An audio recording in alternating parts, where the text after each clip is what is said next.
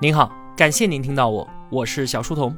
我的音频节目首发平台是在小书童频道微信公众号，小是知晓的小，在公众号里回复陪伴，可以添加我的个人微信，也可以加入我们的 QQ 交流群，回复小店会看到我亲手为您准备的最好的东西。小书童将常年相伴在您左右。我们正在解读《一往无前》，作者范海涛。上期节目啊，我们说到，二零一三年小米推出了红米手机，一剑封喉，终结掉了我们中国的山寨机。那随着小米一、小米二还有红米的相继成功，公司的估值啊，以火箭的速度飙升到了四十亿。那在手机领域站稳脚跟之后呢，雷军发下了一个宏愿，打造小米生态，改变一百个中国制造业。小米科技和顺为资本联合孵化硬件制造公司，复制小米手机的商业模式：极致的工业设计、极高的产品性能、极具杀伤力的价格以及高效的电商。于是呢，我们就看到充电宝、空气净化器、扫地机器人、智能灯泡等等等等，一个接一个的小米赋能的硬件产品，都成了各自领域当中的 number one。小米进入哪个行业，就迅速的成为这个行业的领军者，同时呢，驱动着整个行业发生增效降价的快速进步。对于我们这些普通的消费者来说呢，花更少的钱就能买到更好的产品，这确实啊是小米的大功一件。在二零一三年年末的央视年度经济人物颁奖典礼上，雷军和董明珠搞了个十亿赌约，引发了全网关注。赌五年，小米的销售额能不能超过格力？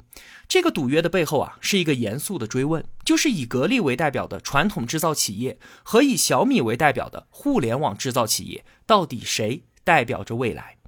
当时啊，小米的年销售额仅仅是人家格力一千两百亿的零头。五年之后，结果揭晓，格力还是以一千九百八十一亿战胜了小米的一千七百四十九亿。但是这五年，小米可是增长了八倍之多，而且就在下一年，销售额就超过了格力。二零一四年，小米迎来了自己的巅峰之年，一跃成为了中国最大的智能手机厂商，全球排名第三。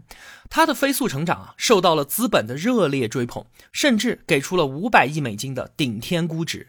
最后呢，小米以四百五十亿估值融资十一亿美金。可是呢，就在它的热烈狂欢之下，隐忧已经开始显现了。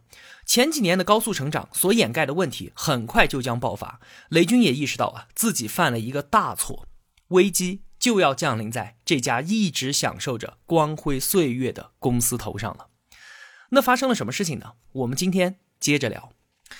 雷军说啊，四百五十亿的这一轮融资是他创立小米以来犯的唯一一个战略性的错误。面对资本的追捧啊，有两个选择。要么就是你足够的克制，保持低调，我不融资，用速度来解决问题；要么呢，就是融到足够多的钱，不要怕股份被摊薄，就像是美团和滴滴那样，直接借助资本的优势来进行绝杀。但是呢，小米的这轮融资既惊醒了所有的竞争对手，又没有获得足够的资本优势。四百五十亿估值的示范效应很快就显现出来了。有这样一个超级独角兽样本放在前面，资本对于智能手机领域的投入啊，就像是疯了一样。华为也推出了自己的互联网手机品牌荣耀，表现非常强劲。阿里巴巴呢，在注资了魅族六点五亿之后，二零一五年也实现了两千万的手机销量。OPPO 和 vivo 在线下的护城河是越挖越深，还有像是罗永浩这样同样以互联网模式杀入手机领域的外来者，他以自己独有的号召力和强大的宣传攻势，继续在这个领域发力。在资本的推波助澜之下，一个极具杀伤力的品牌出现了，它叫做乐视。一次又一次声势浩大的发布会，观众席上啊是坐满了娱乐明星。贾跃亭调动起了娱乐行业所汇集的巨大流量，让其他厂商是望尘莫及。有钱就可以任性啊！他的手机定价是低于成本的，每卖出一部就亏两百块钱。当初啊，小米一的定价是一千九百九十九，而不是一四九九的时候，雷军就这件事情已经想得非常透彻了。过激的定价会带来巨额的亏损，这是后患无穷的。就算很想保住小米现有的市场份额，但是他也没有和乐视以这样自杀的方式来进行搏斗。以上说的这些啊，是外部环境发生的变化。那与此同时呢，小米手机自身又出现了很多的问题。就在小米四发布大获成功之后，与小米诞生就开始合作的触控屏供应商突然之间倒闭了。这家供应商啊，当年是为苹果供货发迹的，后来呢，苹果改变了工艺，它又因为过度依赖苹果而陷入了危机。你想啊，发布会刚刚开完，正要大量出货的时候，所有配件都堆在代工厂里，就差一个触控屏。小米手机缺货，让市场上就出现了需求缺口，这就帮其他的竞争对手快速崛起制造了一段窗口期。还有啊，小米以极致的性价比获得成功，但是呢，常年的自身宣传和行业当中接连不断的攻击，让性价比这个标签慢慢变成了廉价，这就很难受了。那为了破局呢，小米推出了 Note 系列，对三千元的价格市场发起了冲锋。可是呢，Note 搭载的高通旗舰芯片骁龙八幺零出现了严重的发热问题，这就直接影响了手机的性能。这款手机的最终命运是降价一千，清仓收场。还有更要命的，每年发布一款旗舰机，这是各大手机厂商最基本的节奏，对吧？那本来应该在二零一五年发布的小米五，也因为搭载这款芯片而没能发布。小米的旗舰机在二零一五年彻底的缺席。后来呢？搭载骁龙八二零的小米五是到二零一六年的三月份发布的，可是就在发布之后又再度缺货，怎么了？高通的芯片延迟交付了，为什么呢？原因一查，对接出了问题，小米的订单没有排进生产的安排当中，晚了一个月。你看啊，这接二连三的问题不断的出现，外界的质疑声更是起此彼伏。你说小米可真是够倒霉的。供应商倒闭，高通的芯片出问题，生产排期错漏，这些天灾啊是接二连三的砸在小米头上，时运不济啊。但是啊，这真的仅仅只是运气差而已吗？其实不是的，这些问题不只是天灾，而是人祸，是小米这几年跑的实在是太快了，团队的能力已经没有办法匹配小米当下的市场规模了。供应商的倒闭确实是意外，但是因此带来的影响其实是可以提前规避的。作为一家成熟的手机厂商啊，每个工艺都要有第二甚至是第三供应商，这可是行业惯例。前面一个倒下，后面的立即补上。但是小米却没有。那做高通芯片的首发被称为阿尔法客户，这当然是最高端、最黑科技的事情，但是也需要有相应的辨识风险的技术能力。那同样作为高通阿尔法客户的三星。他们就发现了骁龙八幺零发热的问题，直接放弃了这款芯片。那相比于三星啊，只能说明小米的技术力量还是不够的。那关于对接失误、芯片没有安排生产这件事情呢？不用说和高通之间的系统没有打通，小米自己内部都没有一套完整的信息系统。小米的供应链、生产和销售信息全都是记录在 Excel 表格上的。你敢相信吗？一家出货量上千万部的手机厂商是用 Excel 表格来进行管理的，这也算是行业内的奇闻了吧？紧接着还有更糟糕的事情发生了，小米非常非常重要的供货商三星突然翻脸了，宣布不再供应屏幕。当时啊。三星在一种柔性屏幕的技术上是处于垄断地位的，这种屏幕表现非常优秀，是苹果一类的顶级厂商旗舰机的首选。那如果三星关上了大门，市场上是完全没有这个屏幕的替代品的。那怎么说翻脸就翻脸了呢？原因啊，竟然是小米先动手打了人家的脸。当时啊，手机研发和供应链的总负责人是联合创始人周光平，供应链的直接负责人呢叫做郭俊。郭俊啊，心里其实对于供应商并没有非常的重视，毕竟自己代表的小米可是甲方啊，你供应链是乙方，所以很多时候呢就表现出了一些傲慢。据说有一次小米举办供应商大会，有的供应商高管没有穿小米发的衣服，那在大合影的时候呢，郭俊一点面都不给，直接把人家给轰了下去。这些高管从此之后再也不与郭俊见面。那三星的这次发难是怎么回事呢？是在一次交流会上，因为供货和成本的问题，郭俊带领的团队与三星中国的高管在现场发生了争执，甚至是出言不逊，拍了桌子。三星的这位高管站起来就走了，随后他在愤怒当中把在小米办公室受辱的整个过程写了下来，发送到了三星总部所有高管的电子邮箱里面。随后，三星立即决定断供屏幕。这么大的事情，雷军他是最后知道的。小米初创之时啊，供应链的建立他是亲自参与其中的，当年的种种艰辛是历历在目，每一个供应商都来之不易啊。他一直都觉得小米和供应商应当是鱼水之情。可现在呢，竟然因为自己人的傲慢酿成如此大祸。雷军直接拿起电话打给了那位曾经是朋友的三星高管，说：“你什么时候有时间，我当面去给你赔罪。”在饭桌上啊，两个人喝光了五瓶红酒。这位高管情绪激动地重述了当时开会的场景，还原了所有的对话。雷军听后连连表示：“是我们不对，这样的态度不能代表小米。”小米创业以来，雷军第一次感觉如此的愤怒，同时他也懊恼，怎么会把公司管理成这个样子呢？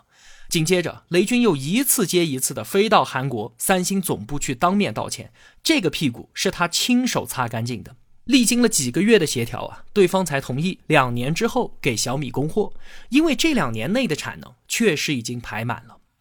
以上我们所说的种种天灾也好，人祸也罢，让小米手机的销量从二零一五年下半年开始明显下滑。此前五年一路的高歌猛进，到这儿啊，算是画上休止符了。二零一六年的第一季度，小米已经划出了全球智能手机销量前五，取而代之的呢是 OPPO 和 vivo。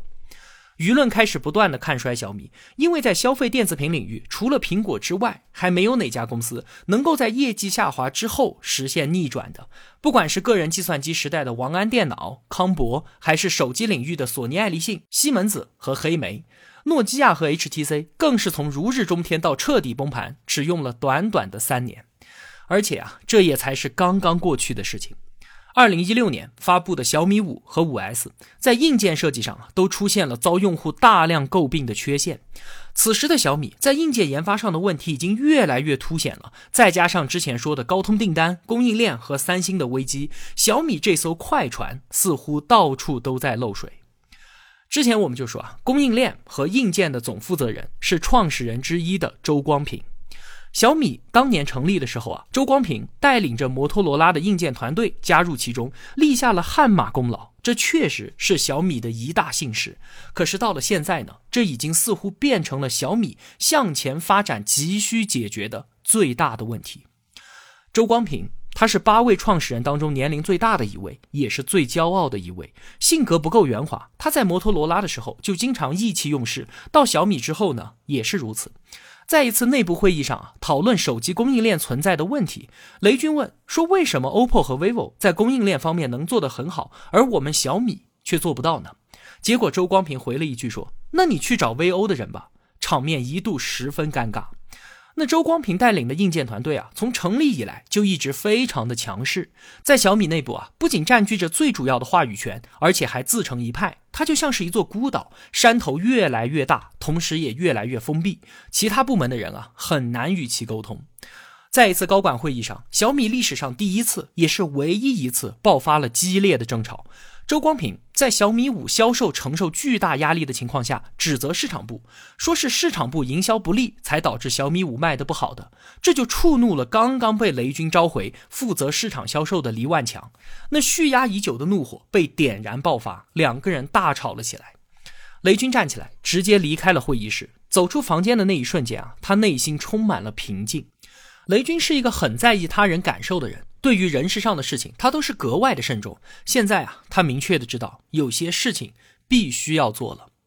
当然，对于重大的人事调整，肯定会有诸多的顾虑。撤换负责人，那硬件团队会不会哗变了？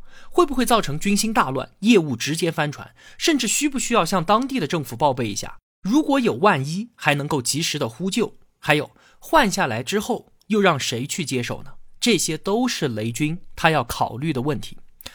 他召开了创始人内部会议，决定将周光平调任为小米首席科学家，不再负责硬件研发和供应链的具体事务，同时还进行了周密的分工，用什么方式通知当事人，如何应对舆论风险，甚至他们还准备了一辆救护车，以防意外发生。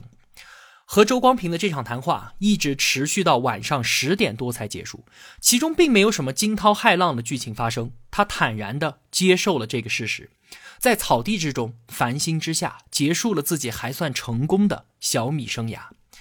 之前，周光平和他带来的团队为小米前五年的辉煌打下了坚实的基础。但时代与小米共同在发展，优秀的东西需要薪火相传，而固步自封的东西呢，则需要被打破。这次艰难的人事调整，标志着小米从一家创业公司向一家成熟公司的进化。对于雷军来说啊，他迈出这一步也是自己的一次重要成长。周光平之后呢，小米内部并没有谁能够胜任这个职位，雷军只得亲自下场。他打了一个不恰当的比方，说如果孩子生了重病，那么不惜代价救治他的一定是他的父母。雷军接手了手机部门之后啊，进行了大刀阔斧的改革，组织架构调整，业务线梳理，中层干部培养，各种事情不一而足。这段时间对于雷军来说啊，那真是苦不堪言呢。整整一年的时间，他的日程表上每天都有十几个，甚至是二十几个会议，真是开会开到腰都直不起来。再牛的公司，它的日常运营也不会是光鲜炫酷的，无非就是日积月累的细节和耐心。雷军开启工作狂模式，推动小米的复苏。他就像是狂风巨浪中掌舵的船长，努力让船回归到正确的航向。手机研发和供应链是公司最最核心的业务了。雷军发现，如今供应链的复杂程度远远超过自己的想象，而且做供应链管理啊，要求他经常都和供应商面对面的交流，他要知道每一个细节，沟通每一笔订单，更涉及人和人之间的感情。很多时候就是需要在饭桌上来一场酩酊大醉。雷军知道，就算把他自己给累死，这些事儿他也是做不完的。他必须要找帮手。用了两个月的时间都没有找到合适的供应链负责人，他又想到了与小米颇有渊源的张峰。张峰和小米的缘分始于英华达，浓于小米充电宝。他还是一直为小米生态管理出谋划策的顾问。可是雷军转念又一想，人家张峰的紫米科技现在是稳居移动电源市场第一名，他又何必来小米管供应链吃这份苦呢？但是啊，人家张峰给雷军的回答是：给我三天时间，我去和紫米的股东们交代一下，任命一个新的 CEO。三天之后早上九点，我准时到小米报道。张峰上任之后，也是全面整顿，让管理更加的精细化。压缩了成本，提高了效率，这些日常工作啊，我们就不多说了。最重要的一点是，张峰和郭俊很不一样。供应链管理需要同时具备雄才大略和体察细微的人情，这些他都具备。张峰情商极高，为人态度谦逊，面对供应商啊，深谙双赢之道。